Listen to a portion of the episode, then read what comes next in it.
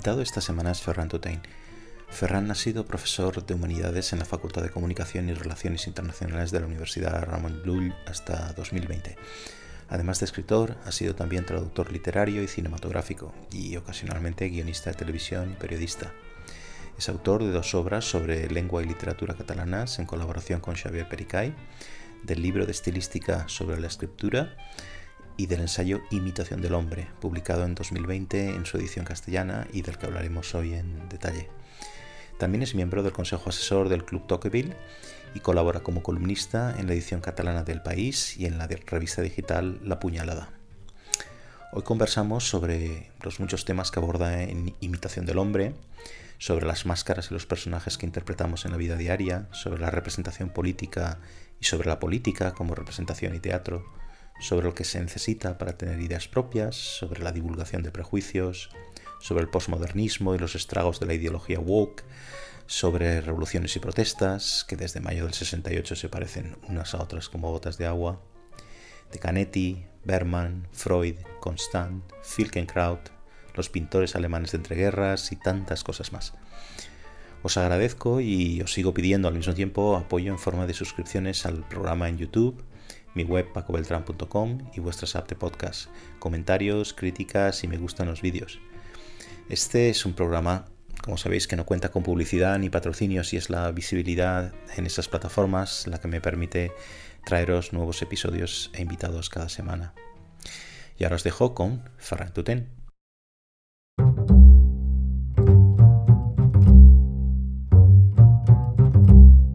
¿Qué tal, Ferran? ¿Cómo estás? Muy bien, ¿y tú? Muy Gracias Por, invitarme a, tu canal.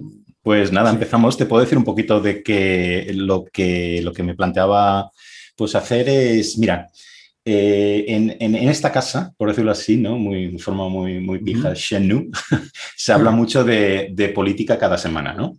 Y yo tengo la impresión de que este va a ser el programa a la vez más político de todos y el menos político de todos. ¿eh? a ver, es una forma de a ver, a ver lo que sale, ¿no? Entonces, eh, por supuesto, eh, me gustaría basar todo un poco, ir de, tu libro, que ya, ya he presentado, lo tengo por aquí además. ¿eh?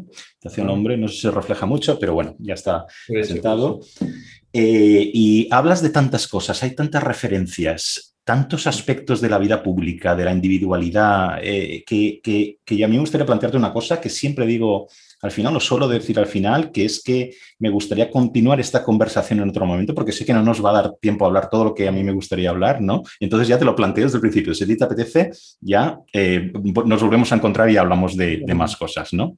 Entonces, eh, yo como lector, eh, me es imposible dar siquiera una visión general de todo lo que abordas en tu libro. Así que una de las preguntas que te haría, y me gustaría hacer todos para empezar a hablar, es ¿qué es imitación del hombre?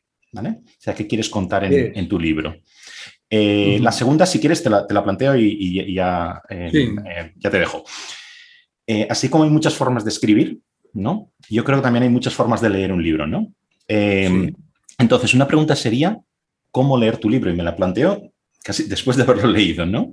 Hay una, hay una, eh, no sé si conoces este programa, este eh, escritor y profesor que se llama Antoine Compañón, que es un biógrafo de eh, Montaigne, ¿no? Y él tenía un programa magnífico hace un par de años, creo, en France Inter, que se llama été avec Montaigne, un verano con, con, Montaigne, ¿no? Y él saca un librito después, que era como un resumen que a mí me parece magnífico, como introducción a, a Montaigne, y él decía una cosa que me parecía preciosa en francés, que es como él, él, decía que Montaigne, ahí encerrado en su torre con sus libros, leía de una forma, en francés es papillonnement, ¿no? La, de una forma como difícil de traducir, pero que es, que es, muy bonita, ¿no? Que es como la mariposa que se va posando aquí y allá y va leyendo un poco, Eso es, ¿no?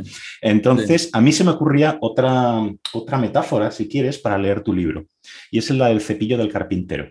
Yo tengo la impresión de que haberlo leído una vez, he quitado una pequeña capa de significado, ¿no? Pero yo necesito leerlo más veces para ir, ir, ir yendo hacia el significado que tú quieres darle a las cosas y llegar a un fondo. No al fondo, pero sí a mi fondo. Eso que decías que, tú le vas dando tu propia lectura, bueno, es lo de, es lo de Proust que dice que eh, un lector de un libro es un lector de sí mismo. Y, yo no me voy a comparar con Proust, por supuesto, pero sí voy a comparar a los lectores de cualquier libro ah, con lo que dice él, que es que a, mí también me ocurre siempre que leo, que leo algo, que en realidad estás buscando los intereses que tú tienes en lo que estás leyendo. Y entonces se crea como una simbiosis, si el libro te interesa, si no lo dejas, entre lo que tú estás leyendo y lo que ha escrito el, autor. El libro parte de, sé mucho antes de pensar que yo haría un libro sobre esto, yo había tomado muchas notas sobre el fenómeno de la imitación, que me interesaba, o sea, no, no, es un juego literario, es verdad, lo digo al principio, me ha interesado desde niño aunque no lo llegué a, racionalizar, a darle un concepto hasta, hasta que empecé a leer y a, tener más experiencia en la vida, pero que me, me, llamaba la atención el hecho que yo observaba ya desde muy niño de, de, la repetición y la copia constante que, a, la que jugamos las personas en sociedad. En sociedad y en privado también, porque uno nunca deja de intentar acercarse al modelo que tiene de sí mismo. Entonces empecé a tomar notas, eh, primero sobre, sobre hechos cotidianos, sobre lecturas que yo hacía. Esto puede volverte un poco neurótico porque vas encontrando referencias a, la, a, la, imitación en todas partes. Yo creo que es el gran tema de la, de la literatura occidental. Eh, y, y, a partir de ahí me di cuenta, a partir de un momento, me di cuenta de que tenía material suficiente para abordar el fenómeno en todo su conjunto. Mm, por supuesto, no, es lo que yo he hecho, porque eso es un proyecto muy ambicioso y, de nunca acabar, porque el, tema es inagotable. Se podrían escribir enciclopedias sobre esto, eh, precisamente por el hecho que digo ya al principio de que la inmigración está en todas partes. Y, el libro puede, puede parecer en algunos momentos como un poco desencajado, si quieres llamarle así, porque tiene muchos tonos y, muchas visiones distintas de muchos fenómenos, pero el, que, lo que une todo el libro es la idea esta de que todo lo que hacemos, para bien y para mal, es, es, es imitativo. Digo para bien y para mal porque la parte mala consistiría en la, imitación mecánica. Lo que hacemos sin pensar, la imitación puede ser lo contrario del pensamiento. Que simplemente mm, alguien dice algo, eso te gusta y lo adoptas como propio sin pensar si, si realmente es, es, es real, eh, se corresponde a los hechos, es lo que realmente crees después de haberlo meditado, simplemente lo adquieres. Y eso es lo que podemos llamar imitación mecánica o vulgar, que tiene su peor expresión en, las ideas políticas, en las ideas sociales, culturales de, la sociedad. Luego está, claro, una imitación que podríamos llamar eh, excelsa, virtuosa, no, no, sé qué otro objetivo podría ponerle, que es la que usamos cuando aprendemos algo complejo. Y eso sí que nos permite pensar, porque lo, que imitamos no es el pensamiento, sino el procedimiento para llegar a, un pensamiento propio, a una creación estética, intelectual de, cualquier tipo ah, propia. Y, ese es el fundamento de, la ciencia, de la, filosofía, de la literatura, de las artes. Mm, o sea que están mm, las dos formas de, imitación, mm, lo que quiere decir que todo lo que hace, todo lo que hace el ser humano es, mimético, pero que hay que distinguir entre mm, lo que es mimético simplemente por contagio y lo que es el resultado de un aprendizaje. Y, eso no es algo que, que, yo descubra, aunque sí que me pareció que estaba descubriendo algo cuando empecé a escribir sobre esto. Hay muchos autores que hablan del tema y está ya en los griegos. Que el concepto de, es la parte quizá más dura de mi libro, eh, intenté explorar, pues ya, ya, que estaba puesto en la imitación, qué era la mímesis para los griegos, es algo complejísimo que todavía no sabemos muy bien, porque aplicaban la palabra mímesis y sus derivados a, muchísimas cosas que aparentemente tienen muy poco que ver unas con otras. Pero yo creo, solo creo, tengo la autoridad suficiente para tener certezas sobre eso, que eh, la mímesis en los griegos lo, que, lo que principalmente significa es mm, la, la naturaleza, la, tendencia de la naturaleza humana a, mm, ¿cómo diría?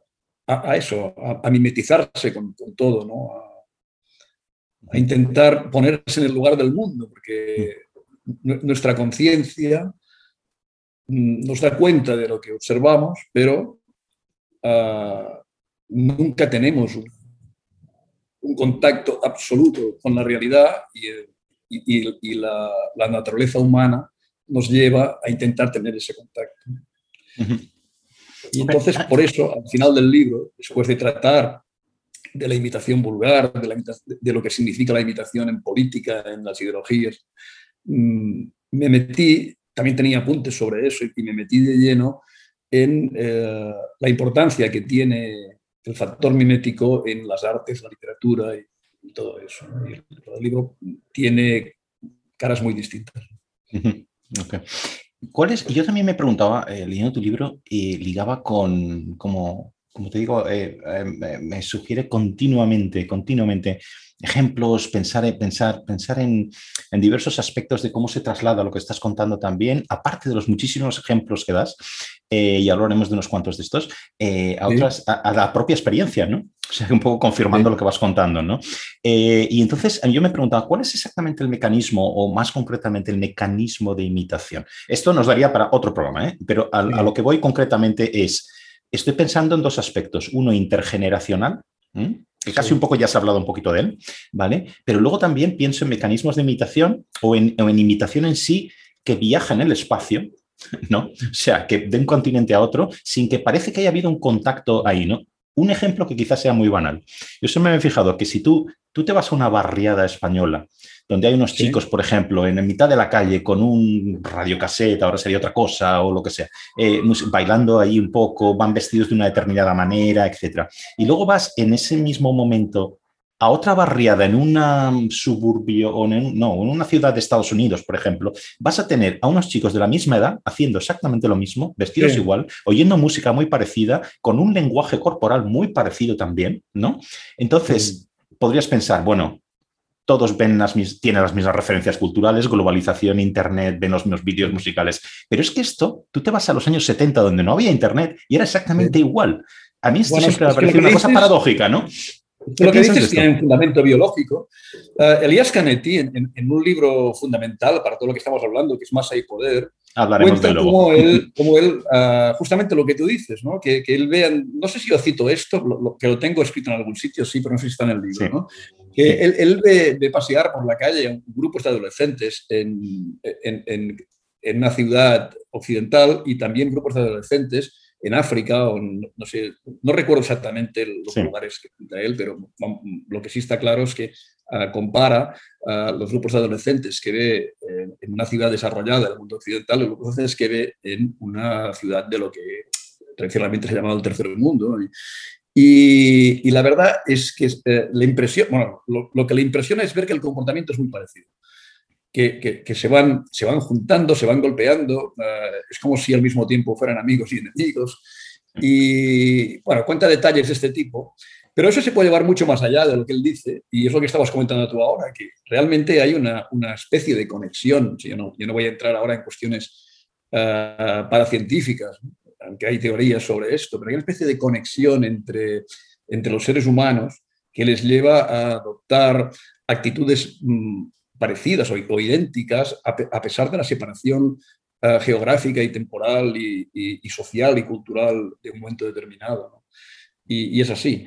Pero ahora además, con toda la tecnología a nuestro servicio, con, las redes sociales, con Internet, con, todo lo que tenemos, eh, eso ya, ya queda superado. O sea que la, parte espontánea, biológica, antropológica, ya, queda superada por la, facilidad con que nos podemos transmitir comportamientos, ideas, actitudes mm, instantáneamente. Entonces, eh, en, estos momentos, el mundo entero mm, es, eh, es, cada vez más parecido, precisamente por todo lo que estamos diciendo. Y, bueno, eh, no, no, tengo la... Ah, los conocimientos suficientes para saber cómo, cómo se produce esto. Hay, no, no, los tiene nadie, creo. Hay aproximaciones. Como mínimos curiosos, sí. Sí. Los fenómenos, lo que se llama enfermedad sociogénica de masas, por ejemplo, cuando una, grupos de personas, a veces un país entero, se ponen a hacer lo mismo en un momento determinado, que, que esto ha ocurrido Uh, en, distintos momentos de la historia. epidemias de baile, epidemias de risa. En fin, que el contagio es muy inmediato. hace unos 10 años apareció la, teoría, bueno, a partir de un experimento se desarrolló una teoría con las llamadas neuronas espejo, que se encontraron por primera vez en un macaco y, y luego se estudiaron en el ser humano y que hablo un poco de esto en el libro. Cuando, cuando lo estaba escribiendo es cuando apareció esto en la primera versión que hice. Eh, después mm, vi que, que, había demasiado entusiasmo con la idea de, hacer responsables a las neuronas espejo de todo, de todo lo que era imitativo. Pero sí es verdad que, que los primates, y especialmente el hombre, tenemos muy desarrolladas estas neuronas que, lo que hacen es permitirnos esa capacidad de reproducir lo que vemos. Entonces estamos muy dispuestos a hacer eso ya desde que nacemos.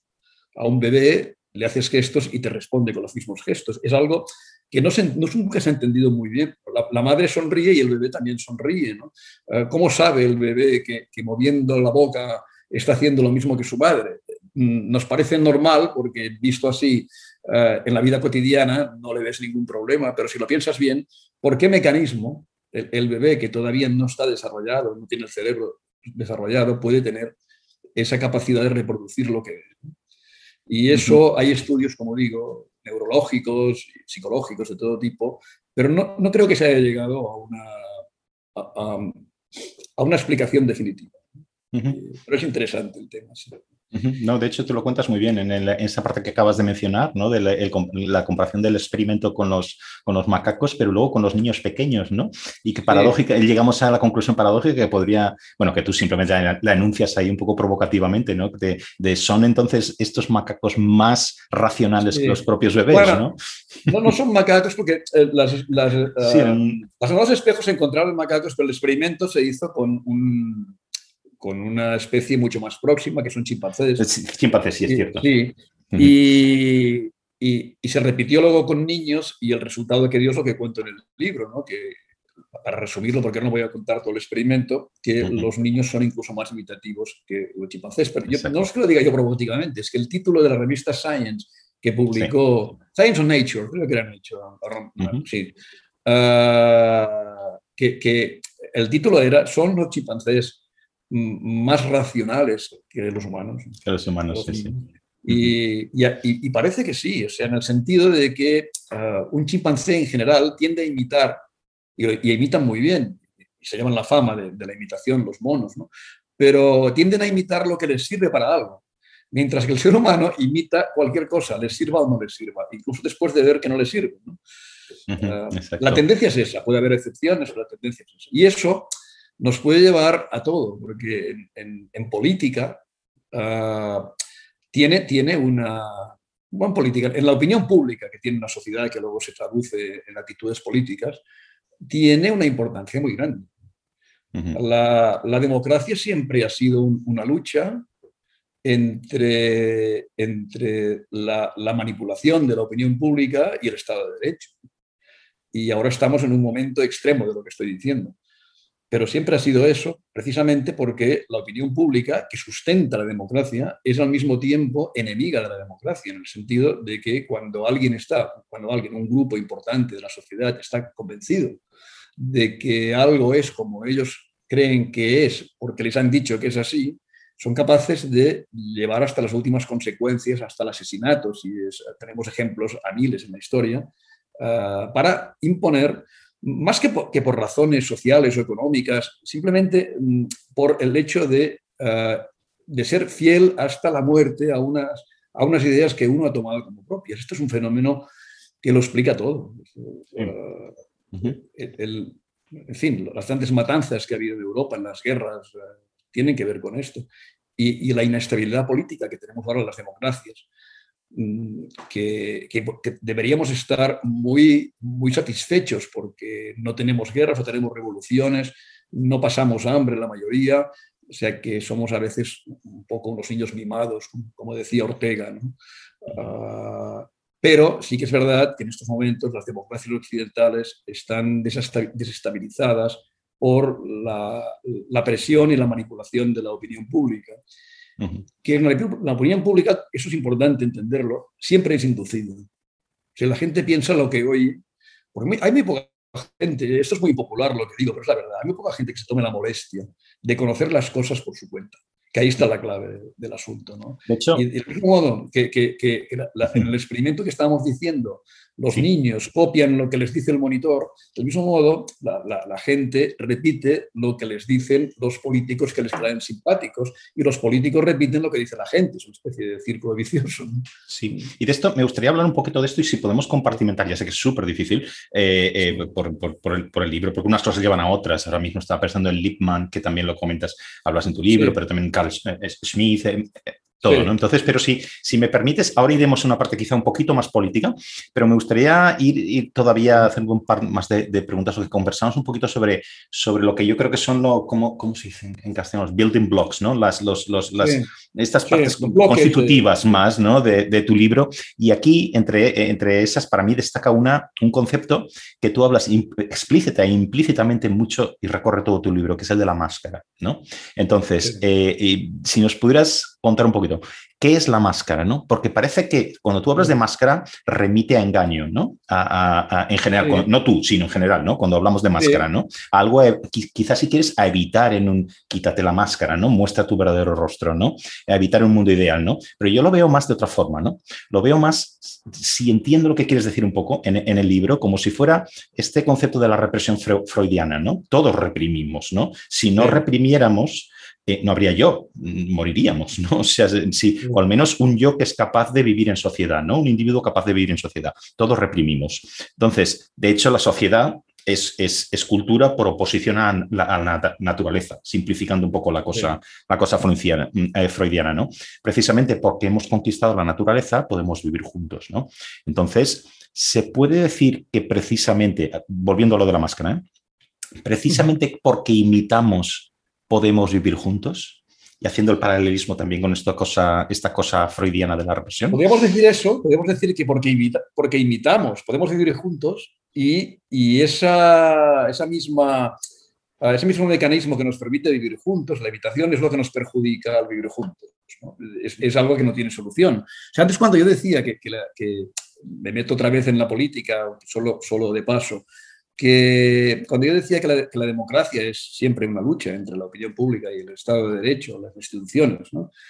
uh, me, me, refería también, también a esto, que es, mi posición no era antidemocrática, todo lo contrario. No hay otra cosa aceptable que, que, la, que la democracia liberal, pero eso no quiere decir que lo que ocurre en una democracia sea mm, perfecto e incluso deseable muchas veces. Es como un precio que tenemos que pagar por la, por la libertad. Bueno, lo de la mm. máscara tiene implicaciones mucho antes de la, de la política de la que estaba hablando ahora. Uh, bueno, esto no, no, es algo tampoco que se me ocurriera a mí, hay, hay muchos, muchos textos que hablan de, de, de, la vida humana como un teatro, empezando por, por Erasmo. Es una preocupación muy importante de todo el Renacimiento. O sea, antes del Renacimiento mm, sí que hay, hay escritos de, de Séneca, por ejemplo, que aluden a esto, pero es a partir del Renacimiento que se toma conciencia plena del hecho de que la vida es una representación, un teatro, y eso que estoy diciendo Shakespeare y es Cervantes, y, y es eh, toda la, la, literatura. Calderón, el siglo de oro. XVI y, y, y XVII, sí, siglo de oro. Y, y eso es un factor muy importante. Este descubrimiento da una visión muy distinta al ser humano de la que de, de la visión de certezas absolutas que tenía sobre su condición antes de que empezara toda esta uh, revolución renacentista. Y, llevando las cosas a un terreno más particular, la máscara, tal como yo hablo de ella en el libro y como, como habla principalmente con Brovich y muchos otros autores, toda la obra de Gombrowicz, la obra literaria, que parece una locura, pero es, tiene mucha sustancia filosófica detrás de, de, de su sentido del humor impresionante y de su aparente locura. Uh, bueno, yo estoy muy cerca de lo que él dice, en el sentido de, que no hay nada más que máscara. Es decir, el hecho de ser humano es enmascararse, es adoptar un personaje. Hay una naturaleza, sí, pero su naturaleza es animal. O sea, como, como, como seres naturales somos animales. Es lo que decías tú antes, hablando de Freud y la represión de nuestras pulsiones íntimas. Eso es algo eh, que, que, corresponde al terreno de lo más salvaje, por decirlo así, de, del ser humano. Entonces, en el momento en que eh, procuramos mm, mm, tener un papel en, sociedad, en, la familia, en los grupos de amigos, en, las instituciones públicas, en la política, en, lo que sea, eh, a partir de ese momento adoptamos un personaje y, además no podemos hacer otra cosa. Incluso el que eh, aparenta que es un ser completamente libre y ajeno a, las, a, las, a la hipocresía y al teatro, también está adoptando ese papel de, hombre ajeno a, todo. Y, eso no es nada ni bueno ni malo. De hecho, cuando uno no sabe qué máscara ponerse, es decir, máscara sería equivalente de personaje, cuando uno no sabe qué papel representar en una sociedad, pues no puede hacer nada. Se, se queda atado de pies y manos, es necesario, por decirlo de alguna manera, es, es necesario, y ahí sí que entronco directamente con la idea de Gombrowicz, formalizarse, o sea, adoptar una determinada forma. Y esa forma, como no nos la podemos inventar, porque si nos inventáramos de verdad, nadie la reconocería y tampoco serviría de nada, seguiría siendo una no forma. En el momento en que adoptamos una forma, lo que hacemos es adquirir algo que ya nos viene dado. Y eso hace que el ser humano no pueda salir nunca de ese círculo imitativo. Y lo de nunca lo pongo ahora entre comillas, luego lo recuperamos. Pero en principio necesitamos formalizarnos, adquirir unos, ah, los atributos de un determinado personaje para poder expresarnos mm, de manera que seamos respetados y entendidos. Pues, pues vamos, ya que has mencionado mm, eh, aspectos políticos y vamos a zambullirnos en esto, ¿no? Entonces, pero, pero quería también ligarlo un poco con estos significados quizá más específicos o, digamos, aspectos más específicos de la máscara, del personaje, del representar, ¿no? Entonces, a veces, eh, o, lo planteo de otra forma, ¿por qué no podemos distinguir la máscara, el personaje en, el terreno político, ¿no? Eh, por ejemplo, eh, políticos que utilizan una y otra vez las mismas estrategias, que dicen lo mismo y que dicen lo mismo durante décadas y, lo que decíamos antes, ¿no? que esto viaja en el tiempo y en, generaciones. ¿no? Y casi sin, tener una bola de cristal podemos simplemente mirando atrás, podemos saber cuál es su objetivo, que no es el que dicen, ¿no? sino el, que, eh, el, el, objetivo real ¿no? que van buscando al ponerse esa máscara, al representar un determinado personaje, pero nos dejamos engañar. ¿no? Entonces, eso es porque no podemos distinguir a los diversos personajes, porque casi podríamos decir un poco que no podemos distinguir la máscara del rostro, pero eso sería, digamos, una contradicción, ¿no? Porque la máscara está siempre ahí, ¿no? De una forma u otra. Eh, y no, y no nos, nos, dejamos engañar porque queremos ser engañados en un sentido casi, si quieres, religioso, de tener fe, o, porque quizá no queremos distinguir las máscaras porque eso nos recuerda que nosotros también representamos un personaje, llevamos puesto una máscara, ¿no? Y aquí, si me dejas hacer un pequeño inciso, eh, me gusta mucho un análisis que haces eh, de la película Persona de Berman, ah, los, que somos, los que somos unos frikis de Berman, me lo llamo mí ah. friki, ¿eh? no te lo llamo a ti. Pero, Vale, vale, pero seas especialista, ¿no? Pero bueno, eh, entonces, y que es, que es, es perfecto, ¿no? Es un poco complejo, porque la película es súper compleja, explicar un poco qué pasa, tú lo explicas, lo explicas muy bien en, en el libro, de esta persona, esta actriz, que en un momento decide no distinguiría entre la máscara y el, y el, rostro, exacto, ¿no? no ser nadie. Y es magnífica. Y a mí me, me, me, también hubieras podido utilizar, no sé si lo haces después, pero creo que no, recuerdo, hay otra película de Berman, que esto es un tema transversal en Berman, ¿eh? eh sí, que se llama, gran tema de Berman. sí, sí, sí, que se llama El Rostro, Ansiktet en, en, sueco, también se llama El Mago o algo así, que habla exactamente de lo mismo, una película totalmente distinta, es una comedia, eh, pero que, que aquí de lo que se trata es de a través de querer desenmascarar a unos charlatanes de feria, literalmente, que van de pueblo en pueblo, lo que hacen al final estos supuestos charlatanes de magos, desenmascararles a ellos y mostrarles sus propias máscaras, ¿no?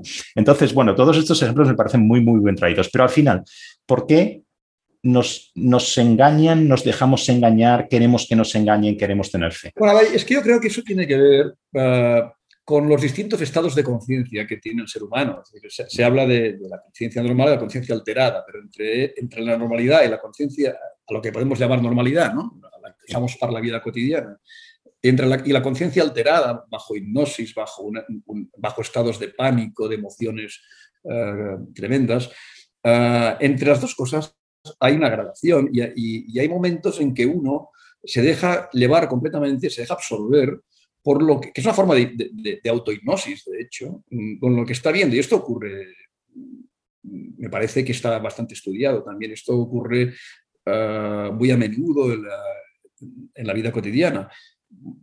Para dar ejemplos de, lo que estoy diciendo, em, muy, muy conocidos, porque todo el mundo se ha experimentado, cuando a veces estás leyendo un libro y estás tan metido en el libro que alguien te dice algo y no te enteras de que te están diciendo algo, o viendo una película, o pendiente de lo que sea. Mm, yo creo que cuando, cuando aceptamos como, como natural y normal esa impostación, ese enmascaramiento de, líderes políticos, no es un fenómeno, este no es un fenómeno distinto de lo que ocurre cuando hay ah, emociones de masa en conciertos de música o, en fútbol o, en cualquier otra cosa que nos podamos, que, la que podamos pensar ahora. Mm, es decir, que hay una cierta forma de conciencia alterada, que no tiene por qué ser total y uno puede entrar y salir de ese estado fácilmente, pero que ah, la gente que es partidaria de alguien, que, se siente emocionada por, la presencia de, un líder, de un cantante, de quien sea, en esos momentos está como hipnotizado. Entonces no puede ver otra cosa que el personaje que se le ofrece. Y el mismo que está ejerciendo ese papel de personaje también está en ese estado, eh, no, necesariamente siempre. Si, vemos, uh, vemos imágenes de los discursos de Hilder, por ejemplo, en esa, esa película maravillosa de Leni Riefenstahl, eh, sobre, sobre el, Congreso de Nuremberg cuando Hitler llega al poder. Uh, ¿Es el triunfo de la voluntad? No sé si es el triunfo de la voluntad. El triunfo, de la voluntad, sí. Eh, todo eso se puede percibir. incluso sin entender nada de alemán y viendo las imágenes solo. ¿no? ¿Cómo hay una absoluta absorción? creo que es Peter Sloterdijk que, que llama cristalización a eso. Creo que es él. En, el. Bueno, ah, no sé ahora en qué libro, pero creo que es él. Aunque una, de una de las esferas o una de esas. Sí, creo que sí. Aunque creo que Canetti también, también dice algo parecido.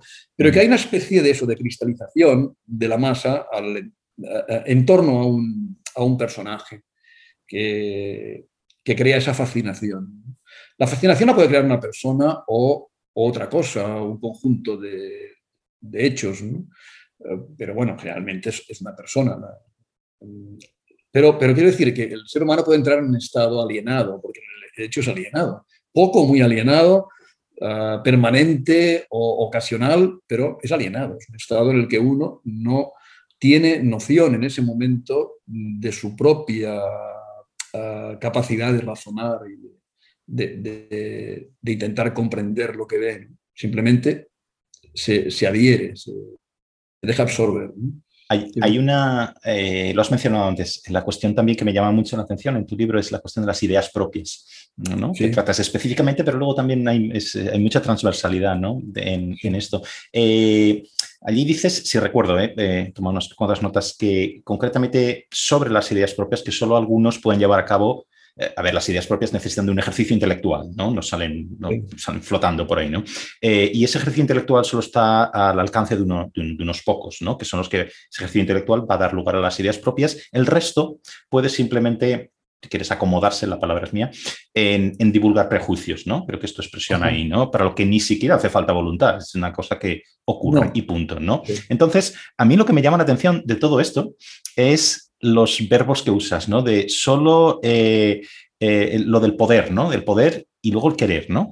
Eh, solo algunos pueden tener ideas propias, ¿no? Eso es cierto, pero ¿no será que tampoco, me pregunto, tampoco queremos tener ideas propias, que es más cómodo asumir las ideas ajenas? Por ejemplo, incluso, algunos incluso podemos creer que esas ideas ajenas las hemos pensado nosotros, es lo que tú llamas el snob en el libro, ¿no? Ah, y pero es que además esto, yo estaba pensando que grandes paradigmas de la, de la teoría política se han construido en torno a estas cuestiones, ¿no? En, torno a la idea, casi si quieres, de que es mejor no tener ideas, eh, ideas propias y simplemente aceptar o rechazar la de, la, de los otros. Sería, pues no sé, si quieres una, visión un poco schumpeteriana, ¿no? De la, de la política, ¿no? Y en general, toda una, hay toda una parte del liberalismo contemporáneo que dice es mejor es mejor que no, no vayamos cada uno nosotros con nuestras ideas propias por ahí. Mira, aquí hay unos líderes, acéptelos o no les acepte, elija unos distintos y ya está. Y esto precisamente es paradójico porque es contestado siglos antes por Benjamin Constant cuando habla de contraponer la libertad de los modernos a los antiguos, ¿no?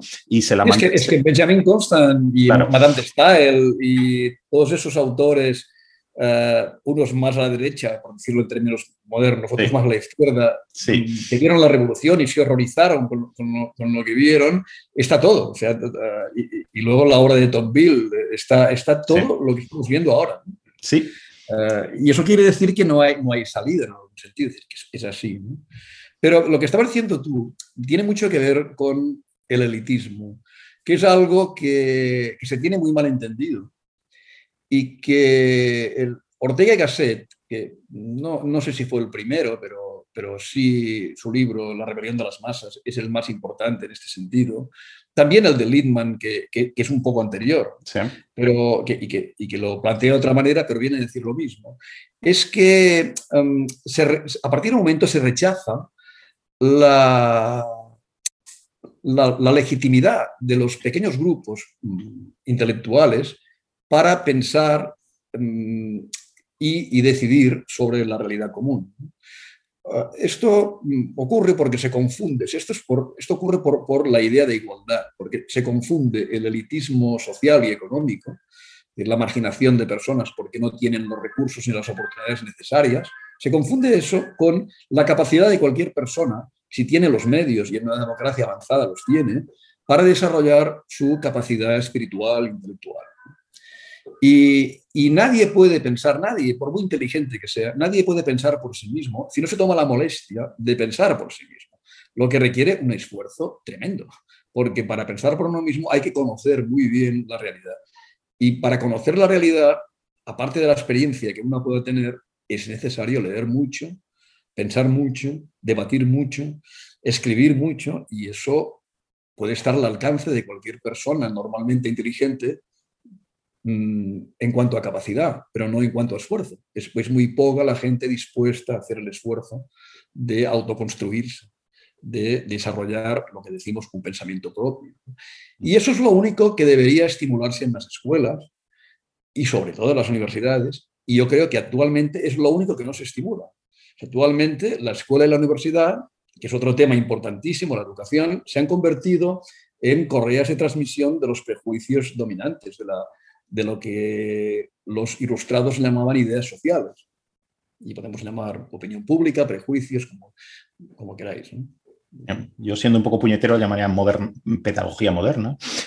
Pero... sí, pero, es de otra manera. Pero lo que hay que reivindicar a toda costa es la, la función del, eh, del, del, elitismo entendido como como lo que acabo de decir, ¿no? como esfuerzo de uno mismo para entender mejor las cosas. Mm, vamos a ver, todos tenemos claro, todos no, la mayoría en esta sociedad tiene claro que, si tiene un problema de salud, pues se va a ver al médico, al especialista, no solo al médico en general, sino al súper especialista del problema que tiene. Y si yo quiero saber dónde invertir mi dinero, pues voy a hablar con alguien que entienda de inversiones, y etcétera, etcétera. Pues esto eh, no se traslada a otros aspectos de la, vida humana, como son la ética, la, ética y la estética, fundamentalmente. Eh, la, interpretación de los hechos. No se traslada al, pensamiento en general por un prejuicio mm, como el que, está, que es el que estaba diciendo hace un momento, que es el, prejuicio de considerar que toda persona que destaque es un elitista y está em, actuando contra la igualdad.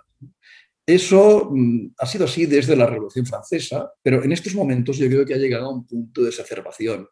Ah, me parece que ahora la, obsesión por la igualdad, que se entiende como igualación, no, no, no como igualdad de oportunidades, que es, que es así como, hay que entenderla, ¿no?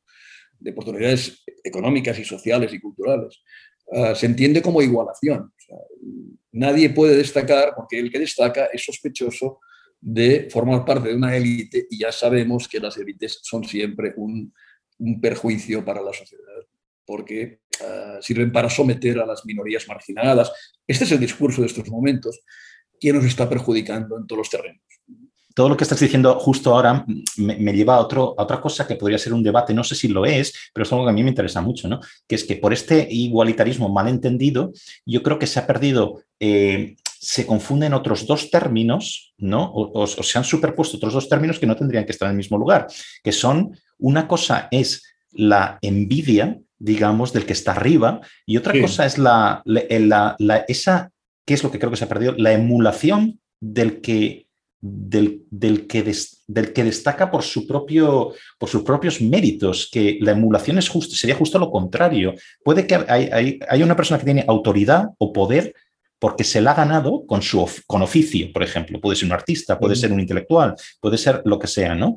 Y, podemos hacer dos cosas ahí, o, envidiar esa posición o tratar de emular. Son cosas que llevan a, resultados sociales totalmente distintos. Yo creo que la, emulación, la emulación es imitación competitiva.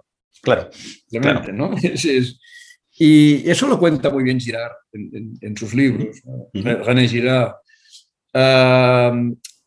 Esa necesidad que tenemos todos, o la mayoría de las personas, de figurar de alguna manera, o sea, de ser reconocidos en algo, aunque sea en un círculo mm, privado, ¿no? esa necesidad nos lleva a mm, mostrarnos recelosos con los que, intentando representar el mismo personaje o un personaje parecido al que nosotros nos gustaría representar, eh, lo hace mejor que nosotros. Y, entonces aquí empieza una lucha eh, de envidia, de celos. Mm, los celos amorosos también pueden entrar ahí, es el mismo fenómeno, ¿no? que es lo que llamabas tú emulación y que, y que, no es más que imitación competitiva, porque luego hay una imitación que no es competitiva, que, que es pasiva. Tú me dices eso, yo lo repito y estoy satisfecho. De, bueno, me siento importante, en realidad tiene, no es competitiva, pero sí que es autoafirmativa. ¿no? Me siento importante repitiendo lo que ese señor ha dicho. Ah. ¿Qué relación dirías que hay entre imitación y poder? Has mencionado antes al Canetti de, masa y poder, pero es algo que él también trata en muchos otros de sus, de sus libros, ¿no? Eh, Tú dirías que imitamos, casi parece una pregunta retórica, ¿no? Imitamos, entre otras cosas, para tener poder, porque aquí, aquí estoy pensando en algo muy, muy concreto, ¿no? España, 2021, ¿no? Lo que se puede hacer por, por lo que se puede llegar a hacer por, mantener el poder, por alcanzar el poder, ¿no? Estamos eh, eh, metidos en esta vorágine de, por ejemplo, la cuestión de los indultos a los em, eh, independentistas presos, ¿no? Entonces, uno al final, hay, tanta contestación, esto parece que se ha cruzado una línea roja, etcétera, ¿no? Entonces, al final, la persona que decide, digamos, sobre esto, que es el presidente, ¿no? piensa, piensas, ¿por qué se va a enfrentar a todo esto si no es por mantener el poder? ¿no? Es un ejemplo, puede ser banal quizá el ejemplo, ¿no? Pero, pero ¿qué se puede llegar por hacer por, por, mantener el poder? ¿no? Claro que es por poder, por poder o por sumisión al poder en el sentido de que el poder también te protege si estás en un grupo, ¿no?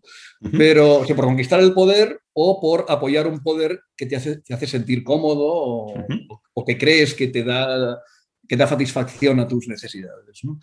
Lo que yo estaba diciendo era, era lo que quería saber era qué relación, y esta es una pregunta muy genérica, llévala por donde quieras, hay entre imitación y poder, ¿no? y entonces, y, yo me sorprendo incluso a veces pensando cuál es el motivo último de una decisión, y por eso mencionaba lo de los indultos, que parece que, tiene, que no salen las cuentas. O sea, vale, poder por un lado, pero...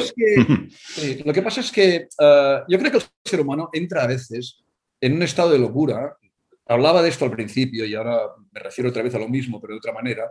Entra en de locura en el que, mm, por inercia casi, la inercia es muy importante y es una forma de imitación inconsciente permanente, ¿no?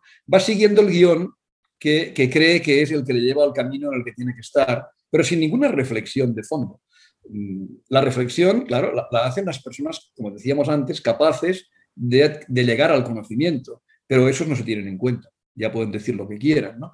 En esos momentos hay una contestación luego hablaremos, si quieres, de, los indultos, de, los, de los mangoneos de, los gobiernos, de lo, que quieras, pero ah, hay eso, hay, hay una, una, tendencia a la, a, la inercia, a, a, seguir metido en algo en lo que te has metido, sin, sin considerar si eso tiene algún sentido o no lo tiene. Eso es otra de las claves de lo que ocurre en el mundo, creo. Ahora y siempre. Y es muy difícil cambiar ese estado. Se puede cambiar con otra que suele ser lenta, no rápida, otra operación de contrapropaganda. Eh, la propaganda puede, como suele ocurrir, puede tener efectos negativos, puede, puede hacer que la gente eh, se adhiera a, barbaridades, pero también puede haber propaganda de cosas, eh, no diré buenas, no sé, pero aceptables o razonables. Razonables sería la, palabra. Entonces, la única manera es de contrapropaganda. Si yo lo que no creo es que la sociedad pueda pasar de un estado a otro por reflexión. Entonces, eh, evidentemente eso mm, sirve al poder. Claro que sirve al, poder. Es la única herramienta que tiene el poder, de hecho. La, intoxicación permanente de, la parte de la sociedad que domina y, la, ah, y, el, y, todos los esfuerzos para que crezca esa, esa parte de sociedad. Y, lo que estamos viendo en España, eh, con el caso del independentismo y también de, otras, otras, posiciones de extrema izquierda y de extrema derecha, ah, tiene mucho que ver con esto. Uno, mm, quizá de entrada, ah, se, crean, se producen unas ideas por convicción, sean equivocadas o no, pero llega un momento que ya no importa. Lo único que importa es utilizar esas ideas que se han puesto en, funcionamiento ah, para ocupar puestos de poder y oponer ese poder a otros poderes que quieren ocupar el mismo sitio. Y, eso solo se hace mm, consiguiendo que un número importante de gente imite lo que tú estás emitiendo. y, por esta razón, no digo nada nuevo, quizá lo nuevo es relacionarlo siempre con la imitación, pero no digo nada nuevo, los medios de comunicación, no, no, solo los de ahora, ya con la aparición primero de la prensa y luego de la radio, del cine, los medios de comunicación tienen un papel absoluto en lo que estoy diciendo, que sirven al poder, forzosamente. ¿no? O sea, claro que cuando los ilustrados piensan en la prensa y, se desesperan porque no encuentran la manera de hacer llegar el, máximo de información fiable al máximo número de personas con la mayor rapidez posible.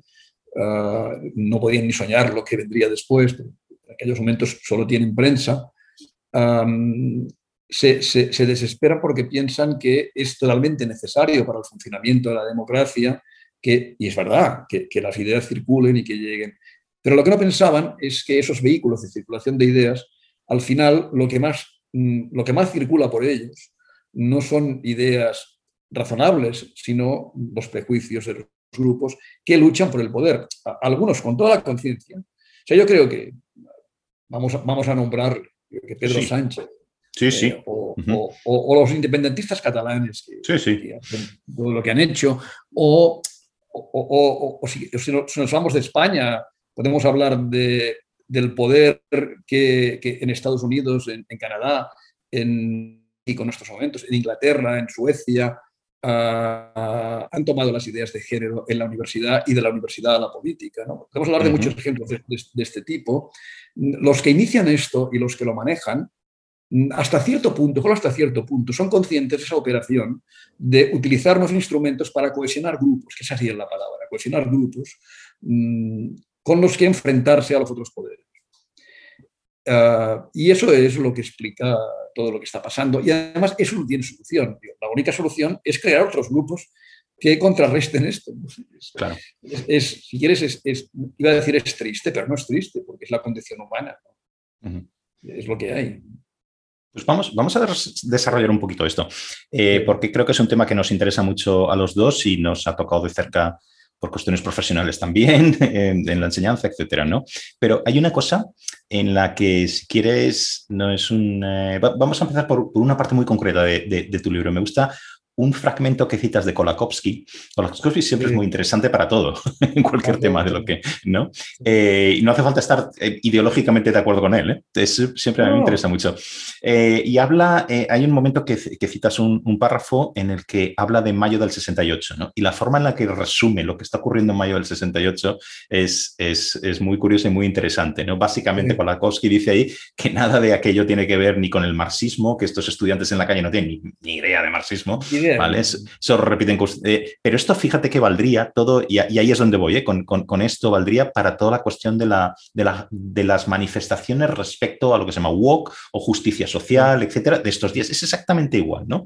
Eh, una, de las, de, de, lo, una de las cosas que dice ahí Kolakowski es de que una de las consignas o una de las peticiones, si quieres, de estos estudiantes en mayo del 68 es que no haya exámenes, que se suspendan los exámenes. No que, les, eh, no que se acaben con las titulaciones ni nada, sino que ellos, digamos, pasen de grado o se titulen o lo que sea sin necesidad de exámenes. ¿no? Esto es exactamente igual que en cualquier reivindicación juvenil contemporánea. Esto valdría para las manifestaciones del Black Lives Matter o, o una que estaba pensando muy concreta cuando lo leí en tu libro, que es, creo que hubo una de las tantas manifestaciones de eh, jóvenes pro independencia, etcétera, en Barcelona, creo que ocuparon el claustro de la Universidad de Barcelona. Y una de, sus primeras, eh, una de sus primeras reivindicaciones no era tanto eh, una cuestión política, era que se suspendieron los exámenes ese año, porque ellos estaban haciendo una cosa tan importante como era defender la República en las calles. Entonces, lo de los exámenes es una cosa. O sea, no elimine usted la, la titulación, pero páseme de grado sin que eh, yo tenga que examinarme. Y eso al final lo que se está pidiendo es líbrenos usted de la responsabilidad en general, porque esa responsabilidad, ya la idea de la responsabilidad es una cosa burguesa o fascista o lo que sea. Yo no sé si tú estarías de acuerdo en estas comparaciones que estoy haciendo, ¿no?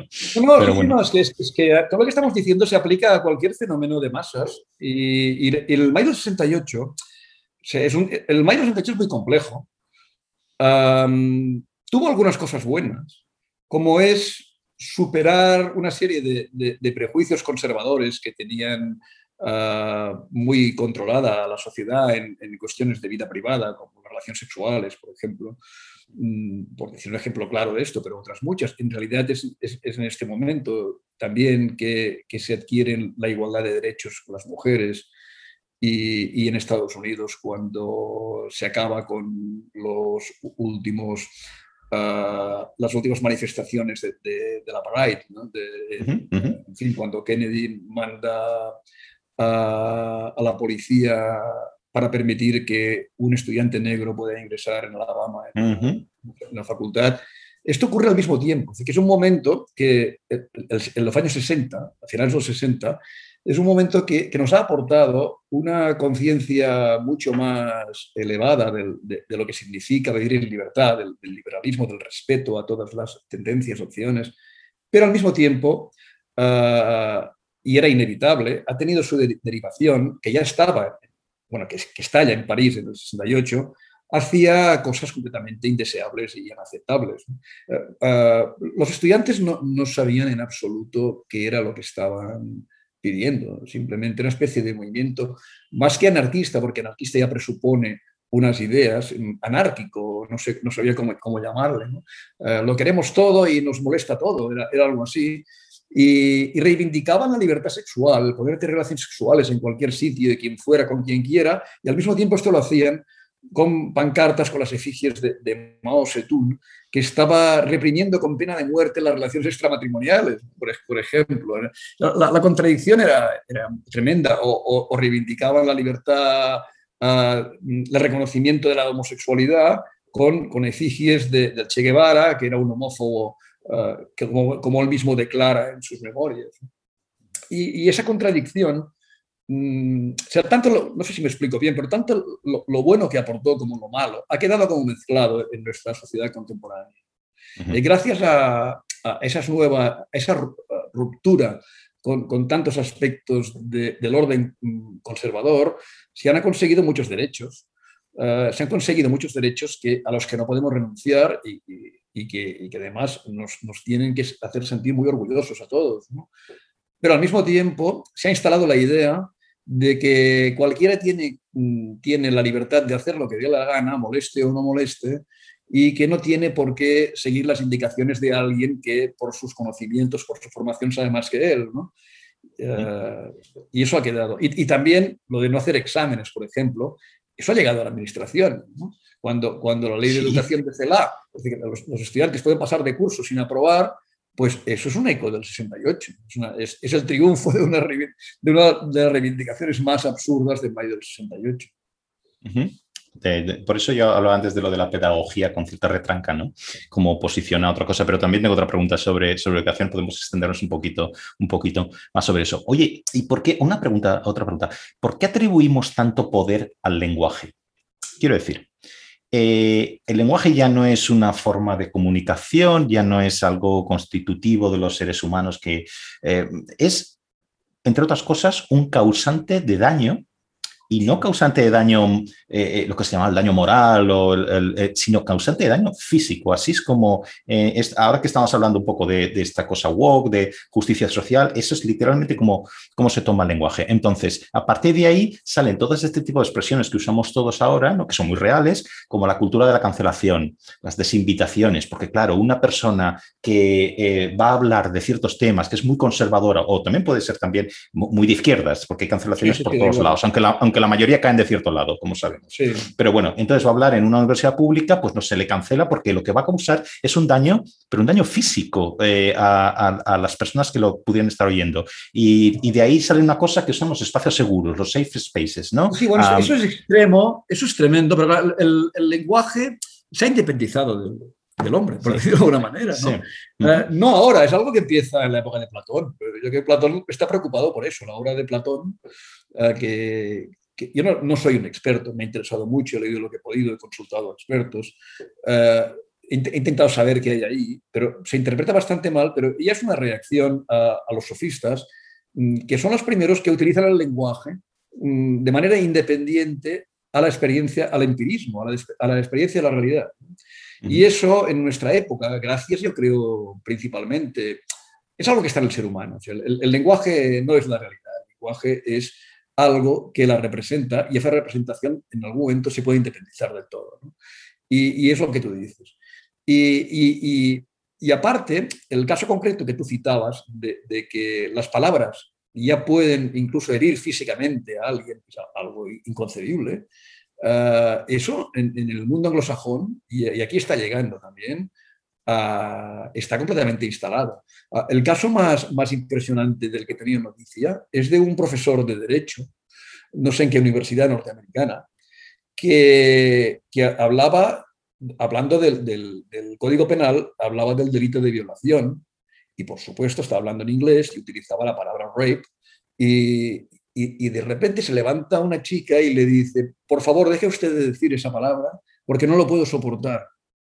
Entonces él dijo, no puedo decirlo de otra manera porque estamos hablando de ese delito y, eso y así es como se llama. Bueno, la chica, al acabar la clase, denunció al profesor y no sé cómo acabó exactamente la cosa, pero tuvo problemas. El profesor, el profesor de Derecho, que no puede hablar de violación en clase.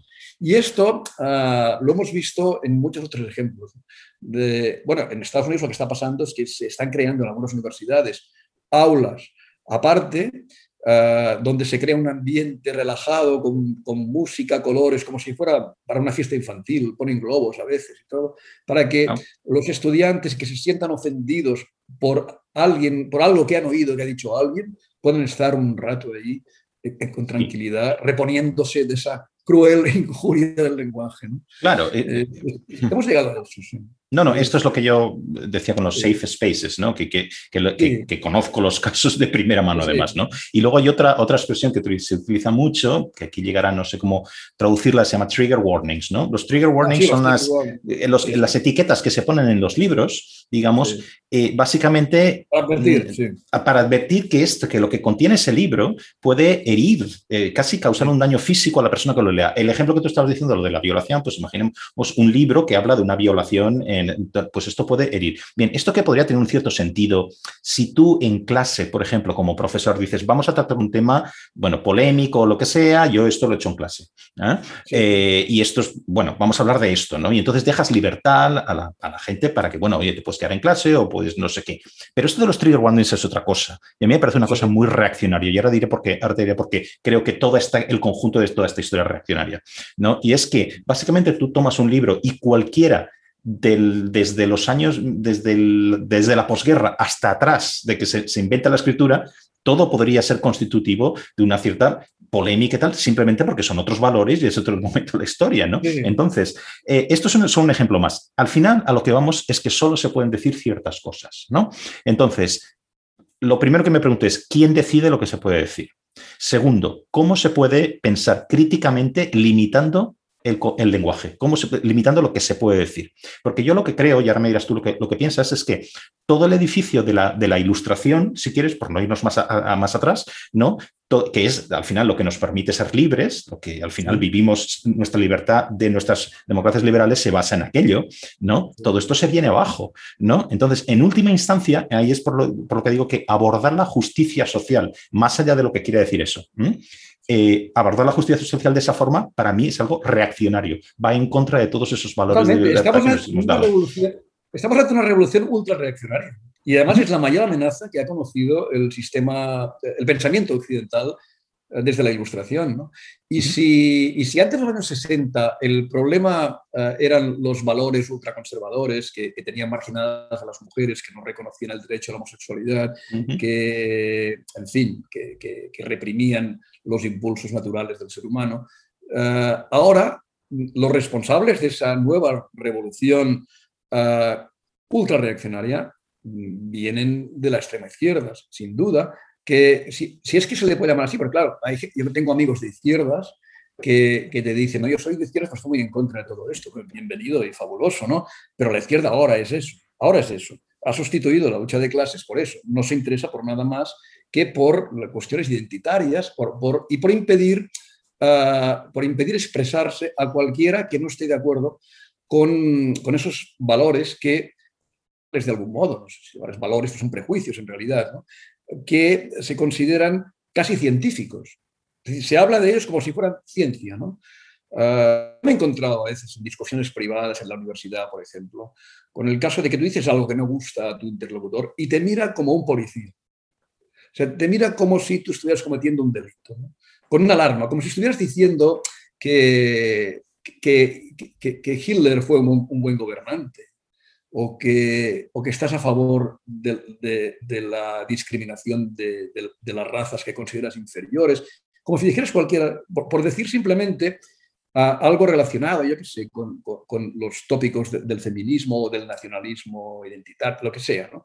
Uh, dices algo que se, que, se, que se sale un poco del, del guion oficial y te miran como si estuvieras cometiendo un sacrilegio. Te habrás encontrado también esto. Bueno, y eso es, muy, inquietante, es muy inquietante, porque y, además no solo es una percepción, se están tomando medidas. La cultura de la cancelación es eso. ¿no? Claro. Uh, esta persona no es digna de hablar aquí porque lo que dice no nos gusta. Mm, lo que dice otra puede no gustarles a esos, pero eso da igual, porque esa sí dice lo que queremos nosotros oír. ¿no? Y, y, en estos momentos el fenómeno es muy curioso, porque tanto el autoritarismo, uh, la represión de la libertad como el puritanismo ha pasado de la extrema derecha a la extrema izquierda. Exacto. Y, y, eso es, es, realmente dramático. Claro. Y, y, por eso es el momento, o sea, la única reacción puede venir del, solo puede venir del liberalismo. Uh -huh. Como tú decías uh, antes. Del liberalismo tan mal entendido. Nadie sabe lo que es el liberalismo, aparte de que tiene, bueno, sabes muy bien tú, porque has vivido allí, que, que en América, en Estados Unidos, uh, liberalismo significa una cosa muy distinta que en Europa, ¿no? Sí. Uh, y, y, yo cuando hablo de liberalismo, lo, hablo de liberalismo en el sentido de considerar la libertad individual como el bien supremo y a, a lo que todo lo demás se subordina. Y, y esto implica que sin, sin, menosprecio de algunas medidas que se puedan tomar para apoyar a grupos que realmente lo necesitan, aunque con mucho tacto, eso es lo, eh, el liberalismo entendido como hay que entenderlo, lo que implica es lo que se llama libertad negativa, es decir, Exacto. no te tienen que decir a ti lo que tienes que hacer, sino lo que no te, no te pueden impedir que tú desarrolles sin molestar a nadie, que tú desarrolles tu, tu propia personalidad y tus intereses Uh, y eso es lo que se está perdiendo, la libertad negativa, que ha sido el fundamento de, de, la democracia desde que la pensaron los ilustrados hasta nuestros días, bueno, que se, que se recompuso después de la Segunda Guerra Mundial. El acuerdo entre liberales y socialdemócratas, socialdemócratas no existían antes, prácticamente antes de la, guerra, ¿no? La, izquierda durante, durante la guerra, eh, los años 30 y durante la, la, guerra española y la Segunda Guerra Mundial, es revolucionaria y lo que quiere es instituir un régimen comunista. Pero mm, la, la socialdemocracia sueca alemana, eh, que, que, pacta con los liberales eh, un nuevo orden, de ahí procedemos y, y, lo que hay de común en esto, y en que, en realidad lo que hacen es retomar el camino industrial, y lo que hay de común en todo esto es la defensa de la libertad individual. Eh, ya digo, sin, sin, uh, sin dejar al margen uh, el apoyo a quien lo puede necesitar, pero, no como algo que forma parte constitutiva, o sea, lo que se llama ahora discriminación positiva y todo eso, que, que, forma parte constitutiva de, de, lo que se considera fundamental cuando es una anomalía. Exacto. No, no, tú decías, eh, eh, bueno, yo añadiré todo esto, pero que está implícito en lo que estás diciendo, una defensa sí. radical del pluralismo. ¿No? Claro. Proteger el mercado de las ideas, ¿no? Que eso también es constitutivo claro. de las democracias liberales, ¿no? Tú decías el, el ejemplo del, del, profesor de Derecho, tal, es que yo, yo voy, a hacer una colección de, de, estos ejemplos porque además es que los veo a mi alrededor, ¿no? Ahora mismo está llegando a tales niveles, es, esta, eh, eh, a mí me parece una absoluta locura, ¿no? Cómo está llegando esta cuestión de la justicia social, del woke, etcétera, que eh, es casi política oficial de ciertas universidades eh, que las matemáticas, por ejemplo, tal como se enseñan, son algo racista. La puntualidad no se puede exigir. El vestir correctamente, correctamente, no, no sino simplemente limpio a clase, por ejemplo, esto no se puede exigir tampoco. La gramática y la ortografía, tú también te refieres en el libro a estas cosas, ¿no? Son cosas racistas. La buena dicción, lo mismo, porque claro, si tienes una, un chico que viene de un ambiente desfavorecido de eh, una ciudad, lo que se llaman inner cities, ¿no? En Estados Unidos, sí. no sé qué, no va a hablar bien y esto es tan legítimo como el otro esto liga con lo de la emulación de antes. ¿no? Sí. Es que en lugar de, de proteger, eh, digamos, es, es, como, que, como que congela una situación literalmente de discriminación, o sea, de discriminación, no, perdón, de, de, una persona que está literalmente desfavorecida en ese sentido, ¿no? Y la congelas ahí y, eso, y haces de eso algo bueno, en lugar de decir, voy a poner los medios, lo que volvíamos antes de la... De, casi de la, de, la, de, la, de, la, de, la, izquierda que se ha convertido en defensa de la identidad, en lugar de ir a cómo podemos mejorar la suerte de aquellos que no la tienen, ¿no? Pues no, lo congelamos ahí, hacemos como aquello una categoría, una cosa buenista, ¿vale? Y hacemos que su, su, su mala situación, digamos, eh, ya está bien, ya está. En lugar de tratar de mejorar la suerte de esta persona. La situación ¿no? es una identidad. ¿no? Claro. Claro, entonces todo al, al final es, es, es, racista. Yo creo que es tan exagerado que va a haber un péndulo en la otra dirección, porque los propios sí. discriminados, entre comillas, son los que están diciendo, yo no quiero esto, no me dé usted a mí, eh, no me dé usted a mí eh, medidas de estas eh, de multiculturales y de antidiscriminación, sí. deme igualdad, deme igualdad ante la ley y deme los recursos para valerme por mí mismo. Yo creo que eso es lo que piden. ¿no? Sí, lo que pasa es que sí, lo, lo del péndulo... Uh me gustaría que, que, fuera así, por supuesto. Tiene que haber una reacción sí. algún día, supongo, ¿no? Sí. Porque si, si, no hay reacción, lo, lo, que habrá al final es una explosión de todo. Vamos claro. a ir hay, hay, algunos pensadores que creen que vamos a una nueva forma de totalitarismo, no en un Estado, no, no declarada, pero de hecho estamos entrando en eso. En el momento en que, por ejemplo, ahora en las... Uh, quizá pasó una cosa a otra, pero se me ocurren uh, conexiones. ¿no? Uh, en las universidades de todo el mundo occidental, y esto ha llegado aquí, se están creando una serie de documentos a los que se llaman protocolos contra el acoso sexual por razón de, de, de, identidad sexual, de expresión de sexo, de género, bueno, es larguísimo, se llama más o menos así, en los que se controla incluso las miradas. O sea que uh, yo suerte que he dejado ahora la universidad porque me da miedo. Un amigo mío, profesor, me decía el otro día que después de, de, la universidad en la que está él, después de recibir eso que llaman protocolo, se quedó solo en clase después de un examen con una sola alumno y le entró miedo. No sabía dónde mirar el pobre hombre, porque el documento dice claramente que uno puede ser denunciado por una mirada no deseada. ¿Qué es una mirada no deseada? Uh, es, es, real. Bueno, de hecho, en, la, en, la, en el ascensor de la Universidad de Nueva York Mm, hay un cartel que pone no eye contact, please. ¿no? Sí, sí. Uh, no, sí, sí. no, se permite mirar ya. Entonces, hay... estamos entrando, digo, en una forma de totalitarismo. Entonces, uh, eso es algo que se ha producido por la llegada al poder de todo esto. Es decir, que estas ideas que parten de, del mayo del 68 eh, se desarrollan sobre todo con los escritores, los, los ensayistas postmodernos, uh, deconstructivistas, Derrida, uh, Foucault y, y, toda esa gente, que no me voy a meter con ellos, hay muchas discusiones sobre, sobre lo que dicen o lo que no dicen, porque nunca se sabe muy bien lo que dicen, uh, pero, pero lo que sí que es constatable es cómo el eco de esas ideas llega a los departamentos universitarios y ahí entre los años esto ya está denunciado por Alan Bloom ¿eh?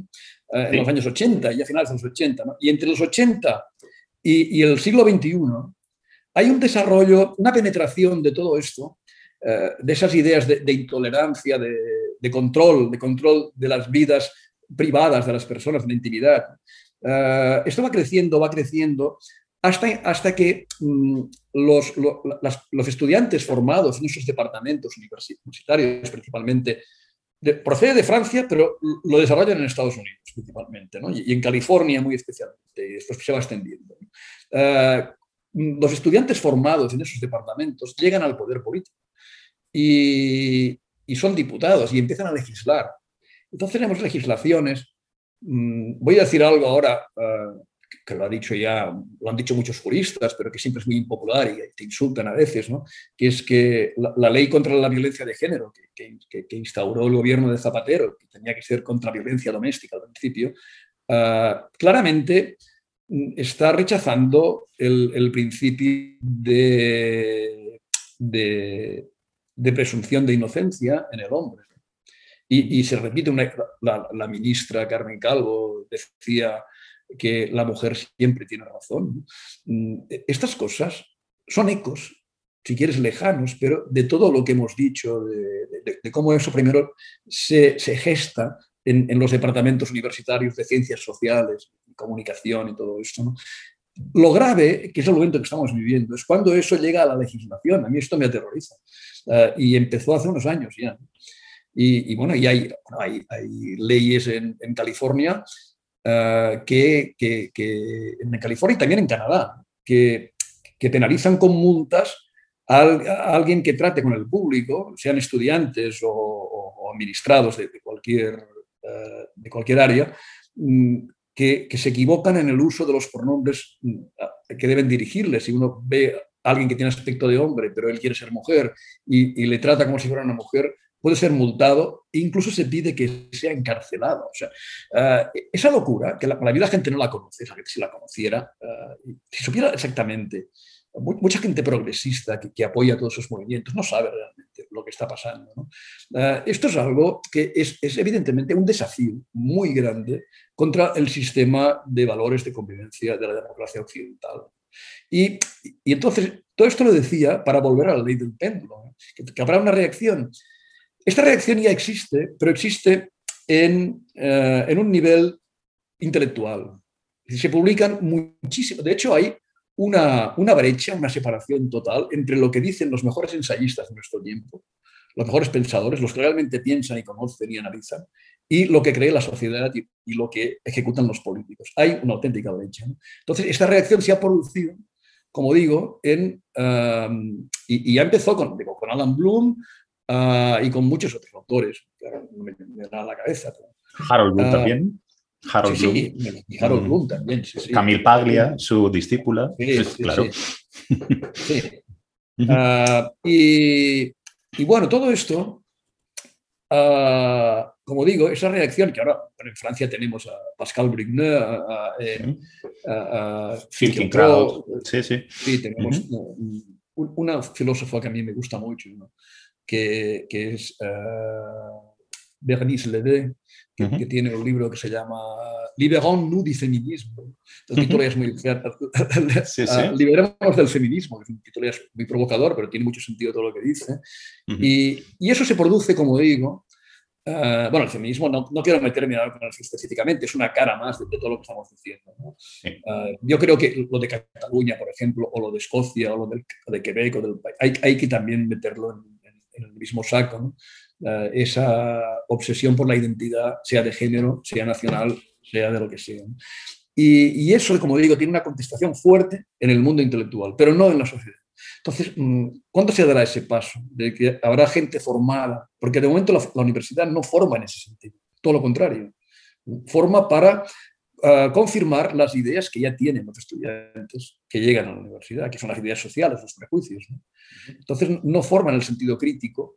Mm, yo lo he visto, no, no, pueden decir que no es así. Esos autores que he dicho no se leen en las universidades, pero sí se leen muchos autores que, que, que sueltan sus discursos de, de género y, y, otras muchas cosas raras, de alguna manera. Bueno, sí. uh, uh, entonces, mi preocupación es cuando esa conciencia que hay en el mundo intelectual dará el paso a una conciencia política, social, que permita un cambio progresivo, porque esto no vendrá de golpe. ¿no? Pero eso si no ocurre, nos hundimos, estoy convencido, no, sí, sí. no quiero ser uh aguafiestas o, o, demasiado pesimista, pero si esto no ocurre, nos hundimos, porque quien importa a, al fin y al cabo es quien tiene el poder. Y, y, el poder en esos momentos lo tienen los que creen esas cosas. ¿no?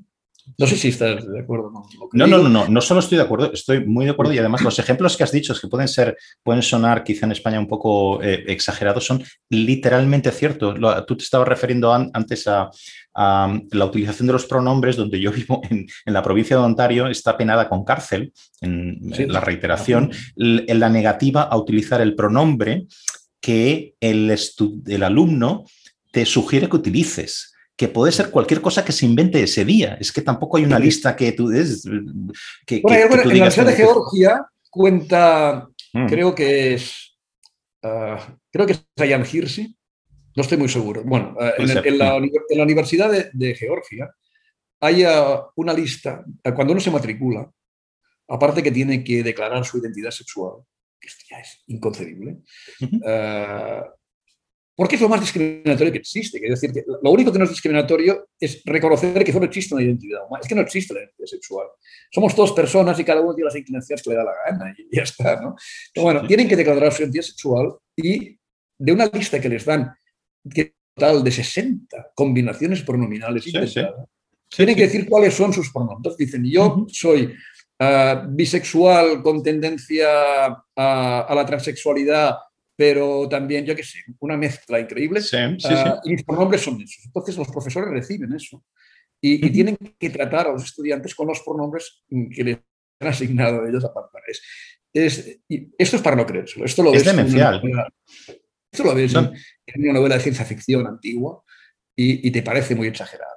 Bueno, pues esto es, esto es mi, ha sido en los últimos años lo, lo, lo mío. Yo lo he podido navegar personalmente, ¿eh? Eh, no tiene ninguna validez estadística lo que estoy diciendo porque simplemente en mi experiencia personal yo lo he podido navegar bastante bien, pero el hecho es que existe una ley, creo que la C-139 en Ontario, que, que eh, hace equivaler esa mm, que tú simplemente quieras decir, yo quiero, tengo todo el respeto por el inglés y no voy a utilizar estos pronombres que te estás inventando, porque esto no es, esto es retorcer el idioma, ¿vale? Entonces, que no, y, y no implica ninguna falta de respeto ni ninguna falta de aceptación por la identidad sexual de nadie que tenga yo enfrente, ¿vale? Esto está calificado como hate speech, discurso de odio y puede acarrear penas de cárcel. Uno de los peores que yo oí, no, era en de los peores casos en este sentido, es que aquí también podríamos estar hablando hasta mañana de este tipo de, de historias que son de no creer, eh, es una nueva ley que se está tramitando en el Parlamento escocés que lo que regula es si tú estás en tu casa, en la intimidad de de, de, de, tu casa, de tu familia, etcétera, y haces un comentario, por ejemplo, viendo la televisión, eh, un comentario que se puede considerar también discurso de odio, algo homófobo o lo que sea, estás en tu casa en un espacio privado inviolable. Bien, y te oye alguien, un vecino o, o, o tu hijo lo repite en, el, en, la guardería, por ejemplo, sí. esto puede llevar, eh, creo que eran tres años de cárcel. Eh, es, es, algo, es algo de Orwell. Eh, eh, no, bueno, esta, claro, esta ley no ha sido probada todavía. ¿no? Pero... Es, esto que es la pura esencia del fascismo, que es una palabra que no me gusta utilizar porque se utiliza, como sabes tú, con una ligereza tremenda. Sí, sí. Eso, eso, eso, uh, eso lo defienden los antifascistas, de, lo que, los que se llaman antifascistas. Es decir, que claro. esa es su esencia. ¿no? Claro. Uh, es algo paradójico, preocupante y, y que no podemos quedarnos um, cruzados de brazos. Quiero decir que hay, hay que hay que reaccionar contra esto. ¿no? Uh -huh. que, que, me parece que, uh, como decía, esto es algo, bueno, he dicho antes y es evidente, es algo que procede de, de, la izquierda, aunque mis amigos muy respetables de izquierda se enfaden porque me dicen, eso no es la izquierda, ¿vale? No lo es, pero es lo que es en esos momentos, uh, que procede de la izquierda, pero también hay una aceptación progresiva por parte de la derecha, esas cosas, que las acaba integrando. Y algunos políticos que están en partidos conservadores o de centro, mm, luego dicen, eh, utilizan el lenguaje de, que les impone todo esto. Y por, lo tanto no hay reacción. Y la única manera de... Porque tienen miedo a, a, a decepcionar, a, es un miedo irracional. ¿no? La gente no, no, no, no, se acerca o se aleja de los políticos por eso. ¿no? Uh, tienen, tienen miedo a decepcionar a la sociedad, perder votos, yo creo que es por eso. Sí. Pero lo, lo, que hay que luchar para que despierten, eso es otro, otro walk, uh, sí. los políticos que, que, no, que no están con esas ideas represivas, para que se enfrenten a eso. Si necesitamos, es que no hay, yo no veo ahora. Um, tímidamente hay cosas en uh, Macron en, en Francia, Uh, ha, ha, tomado algunas medidas uh, sí. contra estas cosas, pero, pero también otras favorables. No, no, no hay una reacción, uh, y fuera de Francia no conozco, no conozco a nadie, ¿no? una reacción contundente. Y lo que ocurre es que entonces la extrema derecha se aprovecha. Exacto, exacto. Y, y, y, y, claro, yo, yo no, no me gusta nada. No sé si llama, bueno, Vox se le llama de extrema derecha, no voy a entrar ahora en calificaciones, no sé lo que es es evidente que es un partido nacionalista y muy conservador. Muy bien. Eso, no sé, eso, es, eso, me parece que es eh, comprobable. ¿no? Luego otras calificaciones y no las voy a, no las voy a poner. Uh, pero yo, yo, coincido con muchas de las cosas que dicen sobre, sobre el feminismo y sobre las identidades y, y, y todo esto. ¿no? Uh, son menos creíbles cuando atacan el nacionalismo, aunque yo comparto lo que dicen, porque ellos también son nacionalistas, pero bueno. Uh -huh, uh quiero decir que, que, que, se está dejando en manos de, en el caso de España, de Vox, en el caso de Francia, de Le Pen y, en otros países, eh, uh, otros, otros representantes de los, del, del, arco ultraconservador, se está dejando en manos de ellos la reacción contra esos excesos, llamémoslos así, de la extrema izquierda. ¿no? Y eso es muy peligroso, porque entonces estamos... Esto lo que hace es que los liberales no consigan casi nunca representación, no solo en España, tampoco en otros países, porque los votantes liberales, que creo que son la mayoría en las sociedades occidentales, se polarizan, uh, uh, en, uh, se polarizan en, en, los dos bandos extremos por, por, razón del voto útil, yo creo. Yo creo que este es un fenómeno que está... Y entonces uh -huh. vamos manteniendo siempre esta situación. O sea que es necesaria una, una reacción política a esto. No la veo por ninguna parte. -huh. Veo la reacción intelectual, pero no veo la política. No, no, estaría totalmente de acuerdo contigo. Una reacción, una reacción del, del, de la parte, si quieres, liberal, ¿no? No, no dejárselo a la extrema derecha, ¿no? Hay otra cosa claro, que quería, claro. que quería si, si me permites, eh, en relación también un poco con esto, pero volviendo, volviendo un poco a las ideas centrales de, de, tu libro también, que es la cuestión de la representación, hemos mencionado antes, pero otro tipo de representación, que es que se da tanto en el espacio público como en el espacio privado, ¿no?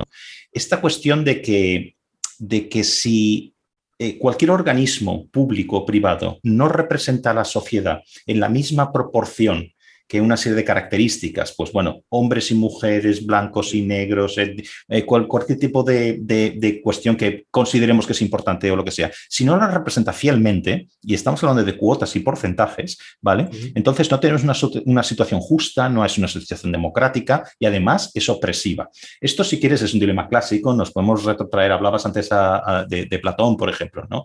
El, eh, que, que, como crítico de la democracia, ateniense, ¿no? Pues hablaba que en el famoso pasaje de quién debe pilotar el barco en una tempestad, si el, si el marino experimentado o si somos todos igualitarios y cualquiera puede ponerse al mando, ¿no? Bueno, yo personalmente no pienso que todas las instituciones políticas deben, de, deban representar la sociedad al milímetro. Y además, yo creo que esto no es más que una treta, no tiene nada que ver con la justicia, sino que creo que es una treta para alcanzar el poder, para ganar poder, ¿no? En mi descargo, también tengo que decirlo, tampoco abogo por mantener pues jerarquías tradicionales donde el poder no se mueve, siempre lo detentan los mismos, ¿no? Entonces, esta oposición a la manía ultra representativa, es una expresión que me acabo de inventar, ¿vale? Me convierte en un reaccionario. Te lo dejo ahí. No, no, yo creo que estás dando el clavo, o sea, que estás tocando el punto esencial de la, de la cuestión, estoy muy de acuerdo contigo, ¿no? Eh, es que el, el, principio ilustrado, que es el que genera la democracia, uh, es el de la universalidad de derechos. Es decir, que el, el problema de la falta de libertad se soluciona con la universalidad de derechos. Los derechos solo pueden ser universales. No se puede distinguir si uno es de una raza o de otra, o de un sexo, o de una inclinación sexual, o de... Bueno, en mi libro hablo del caso de, de, las, de las, lesbianas sordas que, creen que, que, ser lesbiana y al mismo tiempo sorda es todo eso una identidad, ¿no? Y, que tienen unos derechos. Bueno, en fin, es una locura, porque ah, lo que se hace con eso, con la creación de distintas identidades, por razas, por situaciones, por inclinaciones, por lo que sea, lo que se hace es enfrentar unas identidades con otras forzosamente, porque todo el mundo quiere su cuota, claro. Ah, y, estoy de acuerdo contigo cuando dices que, aunque yo lo plantearía de otro modo, que, bueno, no sé, ah, que, que, la, que la, las instituciones políticas no deben representar a toda la sociedad, a, todos los aspectos de, una sociedad. Yo lo que creo es que tienen que representarla toda, y eso significa no representar a ninguno.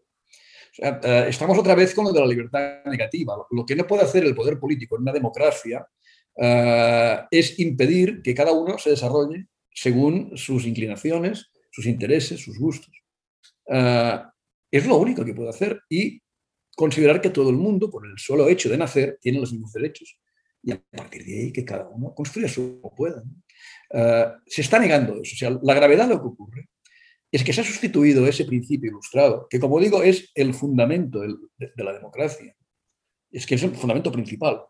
Se está sustituyendo eso por eh, el reconocimiento de identidades colectivas mm, eh, que, lo que hacen es convertir la sociedad, como digo, en, una serie de grupos luchando cada uno por sus intereses y además eh, impidiendo que, personas, es completamente reaccionaria la, conclusión de eso, ¿no? porque impidiendo que personas con capacidad suficiente para desarrollar una actividad una aspiración en la vida no puedan hacerlo porque su lugar lo tiene que ocupar otros grupos que mm, políticamente se consideran marginados.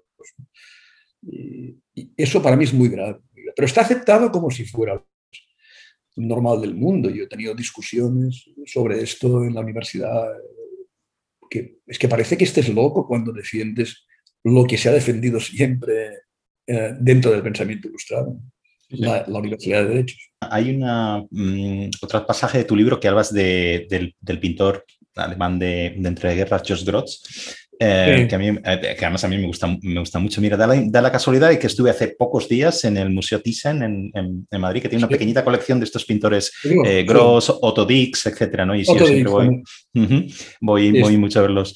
Eh, entonces, mencionas a Gross en el contexto de, de, cómo era un magnífico caricaturista en el sentido de no de la caricatura de, de, periódico, sino, sino de, retorcer las caras, de sacar, sacar ciertos rasgos ¿no? en, esas, en esos cuadros que tienen eh, millones de personajes, etcétera, ¿no? Pero, y hablas muy bien, algo que yo totalmente coincido, que, que ese arte que él tenía, en sentido amplio, esa, esa capacidad de, retratar, ¿no? El alma humana, si quieres, la pone al servicio de un objetivo político, era comunista, ¿no? Que es suscitar en el que ve el cuadro, digamos, un odio al rico, al rico de, eso, lo dice Dalí, ¿no? Sí, eso lo dice Dalí, que yo cito en el libro. Lo citas después, sí. Los dibujos son magníficos. Lo que pasa es que están todos dirigidos en una dirección, ¿no? Que, eh, es, que lo que producen es, fíjate qué gente más repugnante. Entonces, odio a la burguesía y, es esto. Eh, y es la crítica que hace Dalí, que él, tiene, él está fascinado por lo que llama la estupidez, bueno, eh, con sus amigos de la residencia estudiante, llaman los putrefactos, eh, que son la, gente que tiene actitudes eh, desagradables, estúpidas, etc. y, y Dalit habla de eso como si para él fuera una especie de tesoro. Qué bonita es la contemplación de la imbecilidad. de buena manera. Y, y Groth, que es extraordinario como dibujante, y lo que hace es utilizarlo como instrumento. Hoy en día, ah, ojalá tuviéramos un Groth, porque lo, lo, que hay es mucho peor. Todo el humor que se hace en las tiras cómicas de los periódicos y en las televisiones, en las radios, es un humor que no es humor, que es absolutamente ah, propaganda política. alguien decía, no lo dije yo, pero me parece muy acertado, que antes se hacía humor con la política y ahora se hace política con el humor. Y, es verdad. Porque el humor debería ser la liberación de todo esto. El humor es lo que pone eh, en entre, no pone entredicho, peor, lo que muestra la estupidez de todo. El humor es eso, ¿no? Porque en el fondo, ¿qué somos? Una, una, serie de seres infinitamente pequeños, encima de, una esfera que dando vueltas por un espacio infinito. ¿no?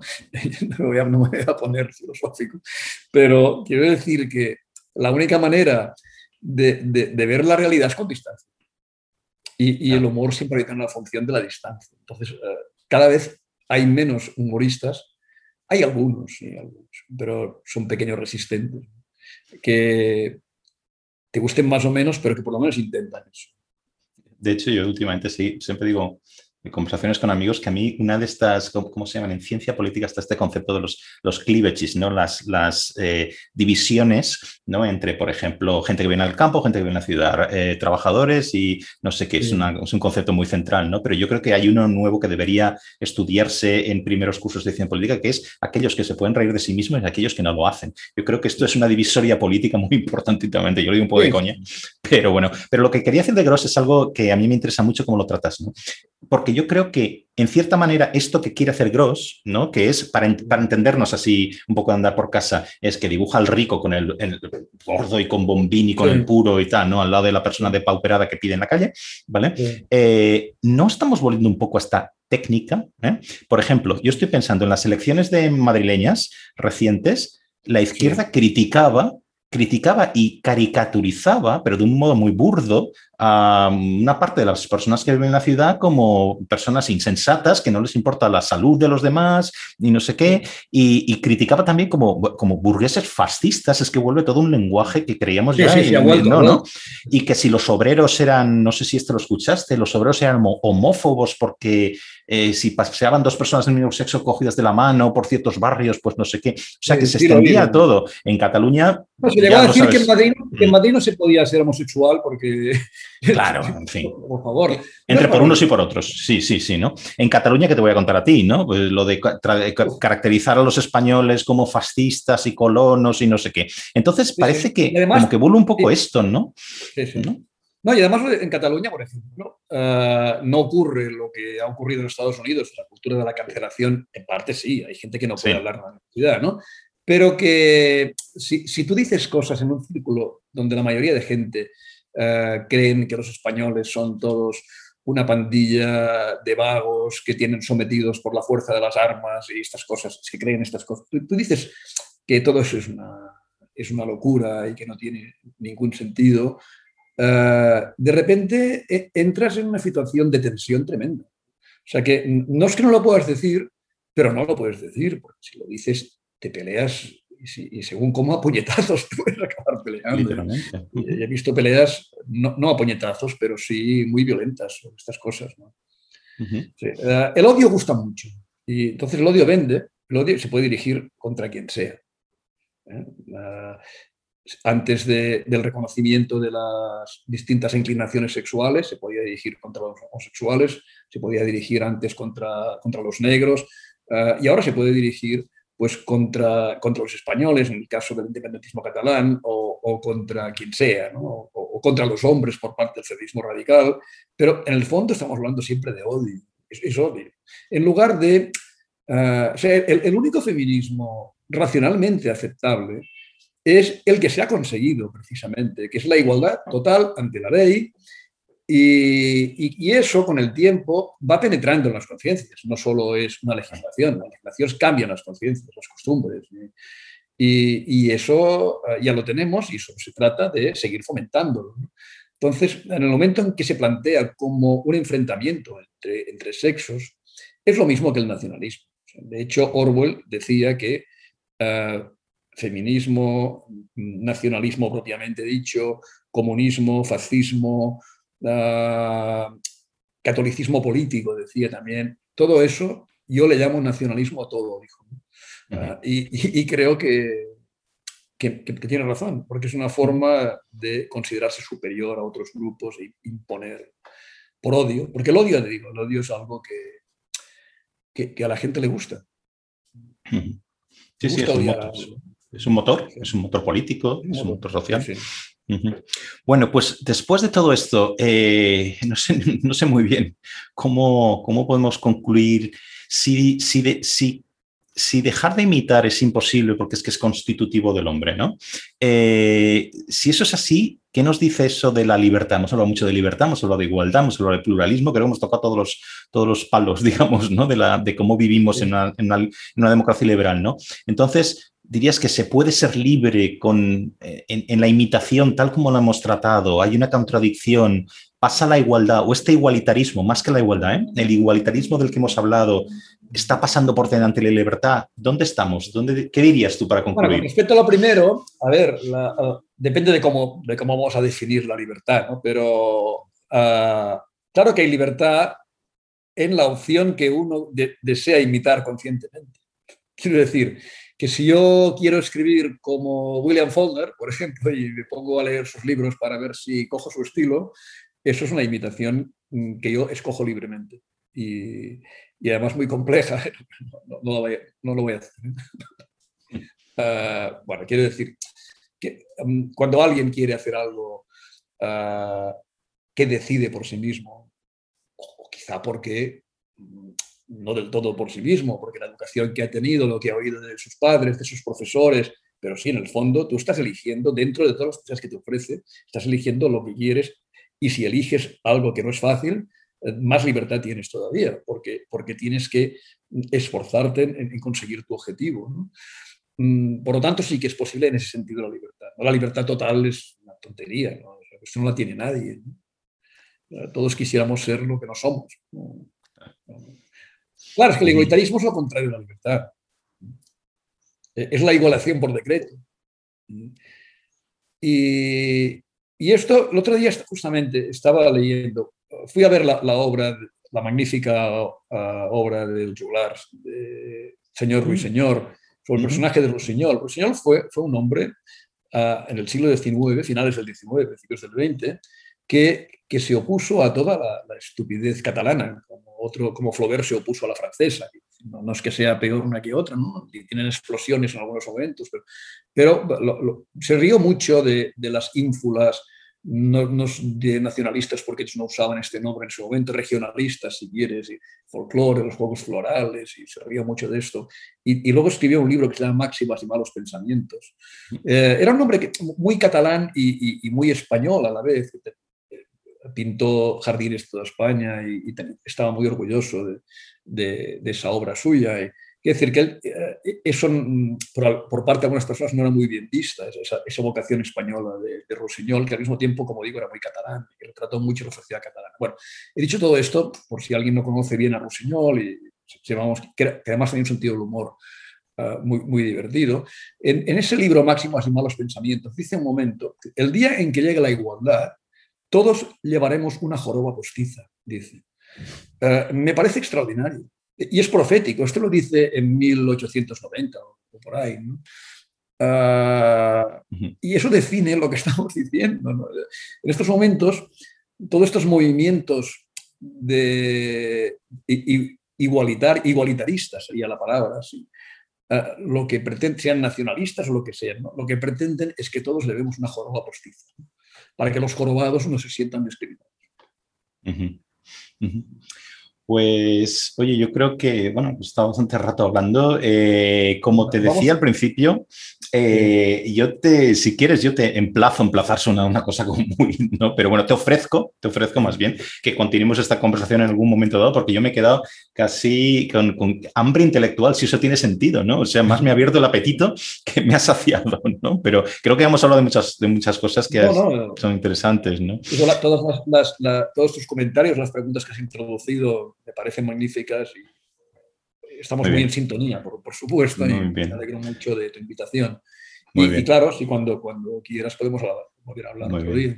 Muy bien, pues muchísimas, muchísimas gracias por el rato eh, que, que, me has, que me has dedicado este rato y un, un fuerte abrazo, Fran. Igualmente, gracias a ti. Hasta pronto. Muy bien, gracias.